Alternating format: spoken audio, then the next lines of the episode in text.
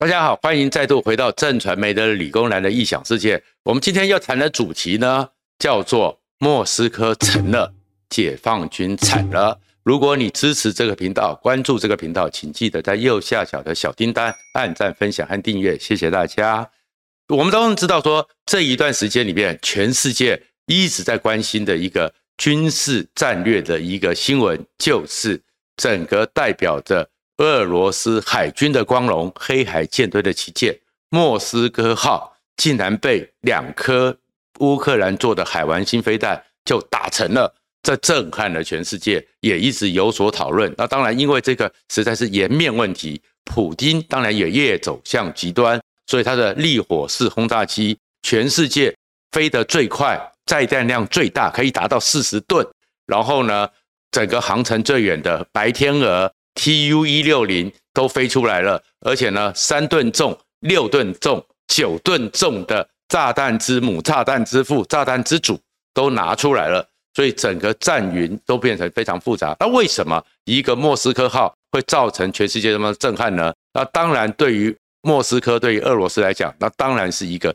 心理上受到巨大的重创。在二战期间，当时英国呢最重要的军舰叫做威尔斯王子。好，威尔斯王子号，我们也就知道说，其实就是他们王储的代称，被德国人击沉了。历史上就说大英国协、日不落帝国从此没落了。果然，后来二战之后，英国的海权就没有当年的时候那么的强大。而当时的德国希特勒呢，继承了普鲁士的铁与血的精神，我们的铁血宰相俾斯麦，所以他们最强大的军舰就叫做俾斯麦号，而俾斯麦号主力舰。最后，因为图灵破解了密码，被英国和盟军整个围歼，然后诱拐进去之后，把它给打沉了。而俾斯麦号沉没，大家也知道说希特勒的末日到了。而日本当然也有效法俾斯麦号的大和舰，大和在那个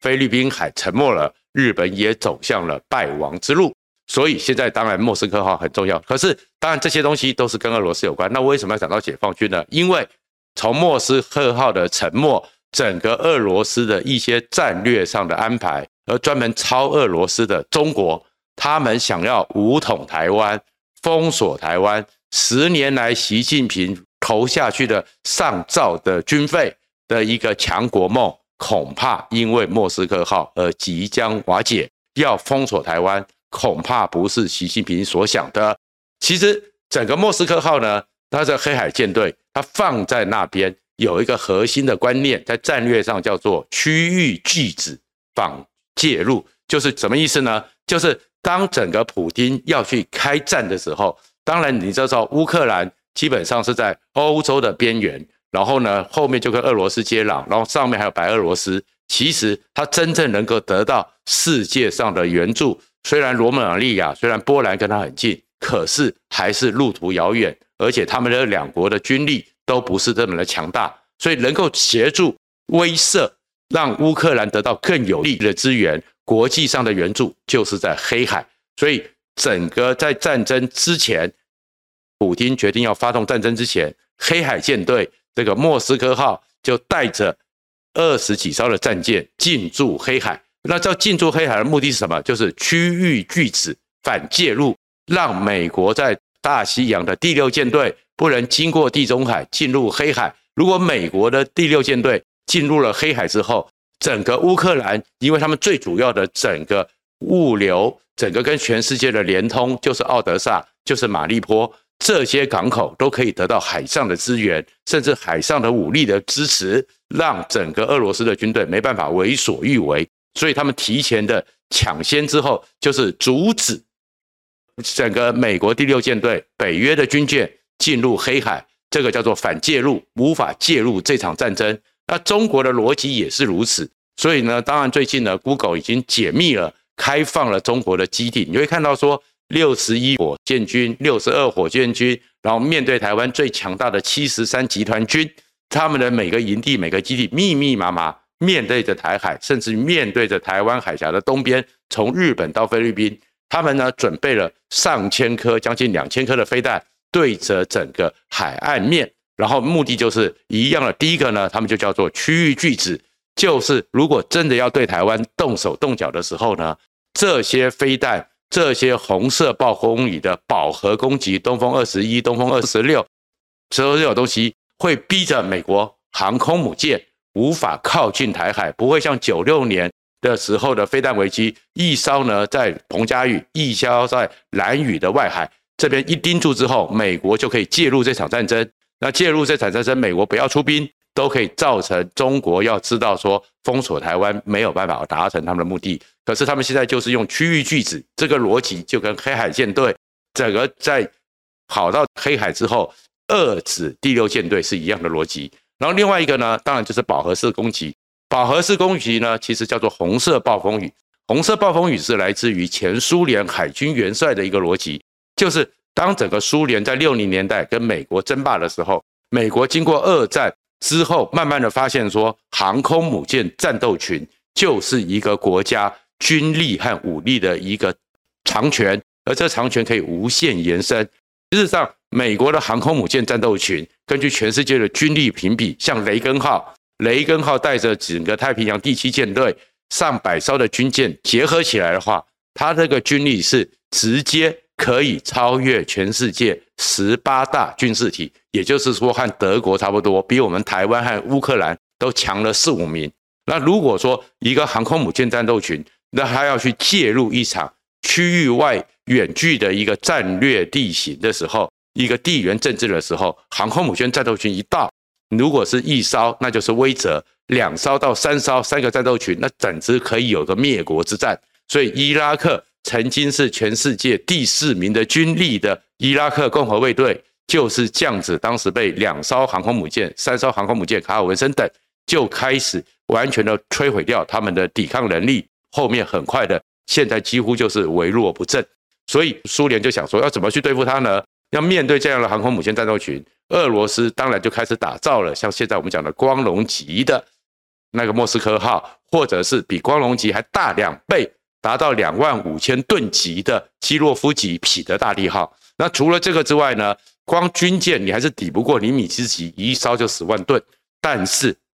上面的火力就是不一样了。美国的想法是军力的投射，所以它只是一个载具上面的飞机上面的状况。但是俄罗斯的想法就是，那我不跟你直接打，我用暴力的情况让你不敢靠近。所以呢，也是全世界开始在一九八零年代，苏联最早发生，而且也是实现了那个技术垂直发射火箭、垂直发射飞弹、垂直发射的好处就是说，我不需要去转弯我的那个载具，不管是炮车或什么的，我打出去之后在空中再找目标直接打过去，所以反应非常快速。而且呢，三百六十度都可以防卫。那如果说像过去的时候，你那船舰要转弯，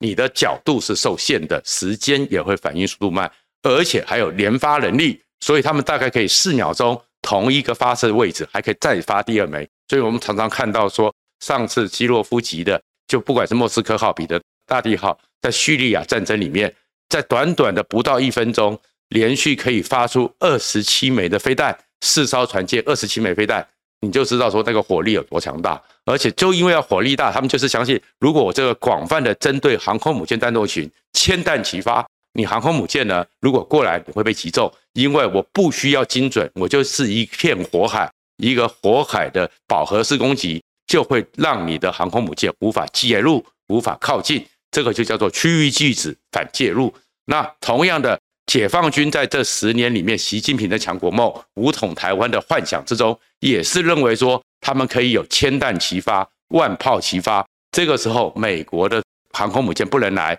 所以他们就可以完成封锁台湾、困死台湾的一个目的。可是现在这个情况，你就会看到了，因为光一个所谓的莫斯科号上面有一百多枚的飞弹，其实就算是美国的伯克级上面的飞弹量都比它少。而至于前面的基洛夫级呢，更强大的，他们有四艘像彼得大帝号五百多枚的飞弹，你就知道这是一个多么可怕的火力。而中国也在抄，所以中国现在呢一直在那耀武扬威，第三艘、第四艘的动五五级，他们的驱逐舰上面也有将近一百六到一百九的飞弹，都比台湾强大，也是在表现说他们有这个区域拒止，防止美国和日本介入台海的能力。可是想都想不到。你这些东西是空的，是假的，因为人家整个海王星乌克兰用一个跟我们雄二飞弹差不多水准，而且呢，其实火药量、弹药量并不强大的海王星，直接贯穿你的甲板，打中你的弹药库，你就成了。至少要打沉一艘船，其实没那么容易。美国曾经测试，他们一艘退役的航空母舰，当时还不是厘米之级的，是更前面的，大概也是三四万吨而已。他们花了两个礼拜十五天，而且在那个整个要废的船舰里面，各个舱室还布满了炸药。然后呢，不管是飞机轰炸、飞弹轰炸，打了十五天之后，最后还要用 MK 四十八雷达，蹦的打到龙骨之后，慢慢的沉没。没人想到说，现在一颗小小的海王星飞弹，亚音速时速只有零点八五马赫，非常容易被侦测。然后。虽然能够贴海，可能用的是钨钢弹头，所以贯穿力比较强，竟然可以直接把你打沉，让全世界傻眼。那你那一百多枚飞弹都没有用，关键出在哪里？大家慢慢发现，其实美国真正强大的不是炮火，而是他们的所谓的 C4ISR 战指通勤这个全面的整合。而这个战指通勤这个全面的整合呢，其实也就是被。中国和俄罗斯他们的红色暴风雨的逻辑所逼出来的，因为慢慢的呢，美国在波湾战争的时候开始是去思考说，如果一个战争就要像俄罗斯、苏联、中国一样，完完全全的无差别的红色暴风雨，那其实这场战争就算打赢了，也胜之不武，全世界也会觉得你是一个暴力血腥的国度，所以美国开始去思考的就是精准打击，所以巡弋飞弹。就是八零年代，美国开始花很大的力气做思考。那巡弋飞弹出来之后，那巡弋飞弹要如何打得精准呢？要打得精准，我们当然知道，美国有很强大的空中的卫星可以做侦测。而这个巡弋飞弹这个侦测，侦测之后，可是事实上飞弹出去之后，你要飞这个一千两百多公里，这个时候其实零点一公分的误差，飞到后面都是几公尺的误差，甚至几十公里的误差，很难。所以那个时候。美国为了在伊拉克战场第一次波湾战争里面能够做到精准打击，需要的是高科技，还有是非常精密的一个数据的校准。观测官眼睛要很清楚，让这个路线，让这个状况打得很准，不然你误伤到平民，误伤到其他目标，浪费了飞弹，而且误伤了平民也会受到世界的谴责。所以当时的时候还要靠海豹突击队，然后呢，三角洲突击队。渗入到前线，在远远的时候，比如说我今天要打这个雷达站，要打这个雷达站，伊拉克的雷达站，他们要派一些军人呢躲到前线，伪装起来之后，用红外线瞄准仪对准那个目标，引导飞弹下来的时候，飞弹也有红外线的接收器，重新校准目标才能打下去。可是还不够精准，误差还有六十公尺，所以还需要高科技的协助。透过了是日本的晶片，从六十公尺。进到了六公分，所以美国就可以打得这么精准，所以开始才有一个斩首行动。那从这个之后呢，美国就在思考说，如果是这样的话，战场上应该是一个开放性的、透明的架构，所以他们美国就开始去建构所谓的 C4ISR 战指通勤的资料链，就像我们台湾的博胜案跟美国买的博胜案，那当然有一些退伍的那个军人把它给外泄，真的是很过分。博胜案就开始去做这样的状况，就是你天上飞的飞机，你雷达上看到的资讯，你在上面的卫星，你在船舰上的雷达，地面上的雷达，甚至无人机，甚至海底下的潜水艇，他们所得到的战术资讯，能不能有最有效率，而且是非常有 AI 能力的智能系统，快速的整合，快速的分配。让所有的战场上的人都可以掌握到最明确的战场资讯，然后做出选择，这叫做战指通勤的 C4SR。那美国现在呢，已经超越到了 Link 十六，已经到了 Link 二十四，甚至还有更新的版本。然后这里面它到底有什么好处呢？他们叫做五 F 的二十秒的摧毁。什么叫五 F 呢？就是当你全部的这个。有一个保密的通讯协定，那所有的参与战场的人，不管你远在马里兰州，或是在乌克兰的战场的乌克兰的军队，或者是在波兰的那个整个美国的前线的协助部队，或者是德国的北约的指挥中心，大家都看到所有的资讯，然后呢，所以呢，第一个呢就是 find 发现之后，然后就可以 fix 锁定，然后呢就 fire 就开火二十秒，在那边就可以选定一个最适合的单位、最适合的武器、最适合的一个攻击的方向，二十秒把它击中。然后后面呢就是 finish，马上会回传，回传之后我已经完成了这次的军事行动，然后还有 feedback，最后回归回馈到五十九秒之后去看。我是不是已经打到这目标？如果没有打掉，再二十秒继续去攻击。所以看到说，其实现在的战争已经不是过去的时候，你这种以为我拳头大、我力量大、饱和式的攻击就可以去攻击的。事实上，已经是一个非常精准、精确的。好，那我们就说，那如果这样的精准、精确，那中国和俄罗斯不会超吗？这个很难，很难的原因呢？第一个呢，这个科技能力是根据的。还有这种的战略，它不是只是一个技术，它甚至于是一个文化。什么叫文化呢？就是美国会做到这么的进步，第一名和第二名的差距超乎你的想象。那个原因是美国有一个反省、认错的文化，而这种反省、认错才会不断精进。什么意思呢？就在整个乌克兰战争打到这样子的时候，美国的国防部、美国的 C.I. 的局长伯恩斯竟然在国会里面。向国会议员道歉。我们说这战争不是美国打得这么漂亮吗？整个第二名完全压制吗？为什么要道歉？他们道歉的原因是说，他们事先都没有预估到普丁这么弱，他们也没有预测到原来乌克兰这么强，所以他们先前的时候因应这场战争，虽然情资掌握得很清楚。可是判断上是失误。最早的时候，他们认为三天就可以把基辅拿下，所以还劝泽伦斯基要不要跑到利沃夫，然后成立流亡政府，这是错的。他们也认为说，整个俄罗斯全世界第二的军力，他们怎么估计，怎么样打，怎么样打，最后发现原来他们这么弱，而这么弱，我们竟然没有估计到，所以他们的反应是错的。如果他们估计到，他们可以有更好的解决方案，他们有更快速、更有效率的方案，所以他们要检讨。你会看到说。美国是每一场战争之后都会检讨，做对的要继续的发扬，做到他们觉得不够完美的就要去精进。它其实就有点像整个台积电的精神，台积电的良率也是不断的检讨，不断的检讨。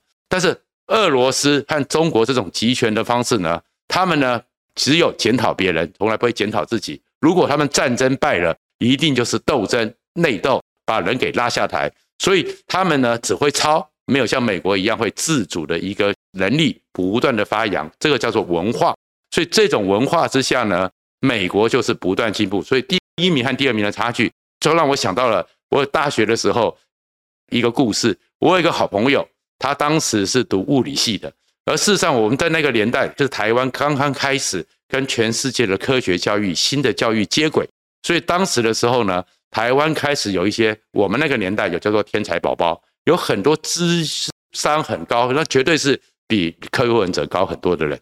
那个真正的是实质的一百六，绝对不是不知道怎么出来的一五七。那些学生让他们在国中的时候，诶，就发现说他有这个数学的潜能，他有这个物理学的潜能，他有这个化学的潜能。他们是可以读基础科学，扎根台湾的真正科技的实力的人。所以呢，可能就由大学教授开始去找。找到之后，确认他真的是一个有值得培养、国家愿意培养的人，而且可以跳级。所以国中读一两年就跳级到高中，高中读一两年，政府就保送你去读台大、清华这种物理系、数学系、化学系、基础科学。然后这时候，所以当时就有这些天才宝宝是我们的同学。那物理系呢，有个同学他其实也很用功，也一直考得很好，但是呢。碰到了近代物理、理论物理的时候，那真的有很多时候像天书一样，所以他很努力的，终于很用功的，当这个期中考出来的时候，他考了三十五分。问问旁边的同学，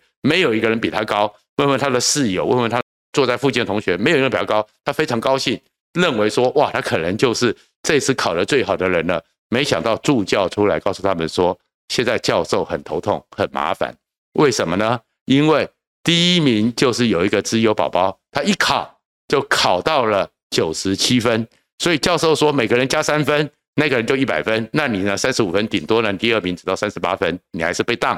那或者是呢，开根号乘以十，那是我们那个时候理工科里面读大学最容易去求救的方法。教授就是每个人开根号，所以你三十六分，如果会开根号之后六分乘以十，你六十分，你就可以 pass 了。可是三十五分也不行。我在讲这个故事什么？就是第一名的差距和第二名的差距永远超乎你的想象。那现在这场乌克兰战争，其实中国要去思考的是，原来第一名美国跟第二名俄罗斯，真的就是九十七分对三十五分的差距。那你第三名算什么呢？而且呢，过去的时候，毛泽东还有解放军喜欢讲一句话：美国只是纸老虎，美国只是挑软的打。那这个挑软的打呢，我们刚刚讲到了，曾经是全世界第四名的伊拉克共和国卫队，美国当时用左勾拳。行动当面对决，把他给打垮了。现在的第二名俄罗斯，美国呢是隔山打牛，根本没有出手，只是用他的精密的资讯战的能力、科技战的能力也被打垮了。那其实习近平这时候要想一想，你们第三名到底是硬的还是软的？在美国眼里，而在这个看到整个莫斯科沉默之后，你要想得更清楚的是，那你的区域巨子万弹齐发。真的能够封锁台湾吗？而且事实上，我们对台湾也不要去小看。整个乌克兰是在二零一四年重振他们的如期设计局，没想到八年之后就有一个海王星飞弹。那我们有中科院，我们有雄二，我们有雄三，有海剑零，都比海王星更精密，所以台湾也不是好欺负的。而且更重要的是，刚刚讲的 C4ISR，我们台湾最早的时候。就是同样的，美国北美防卫司令部那个末日地堡里面的洛斯洛普公司所建构的雷达系统，最早的时候，他们帮我们建的是天网。八零年代到九零年代，因应中国还有飞弹危机的状况，开始变强网。现在也是跟随着美国这个进度，C4ISR 把我们变成环网。所以此时此刻，真的会劝习近平、劝中南海，穷兵黩武不是维护两岸和平的一个方法。中国古代就讲过“近悦远来”，如果你不够仁义道德，你再怎么用武力，你最后就跟莫斯科一样会被沉没掉。谢谢大家。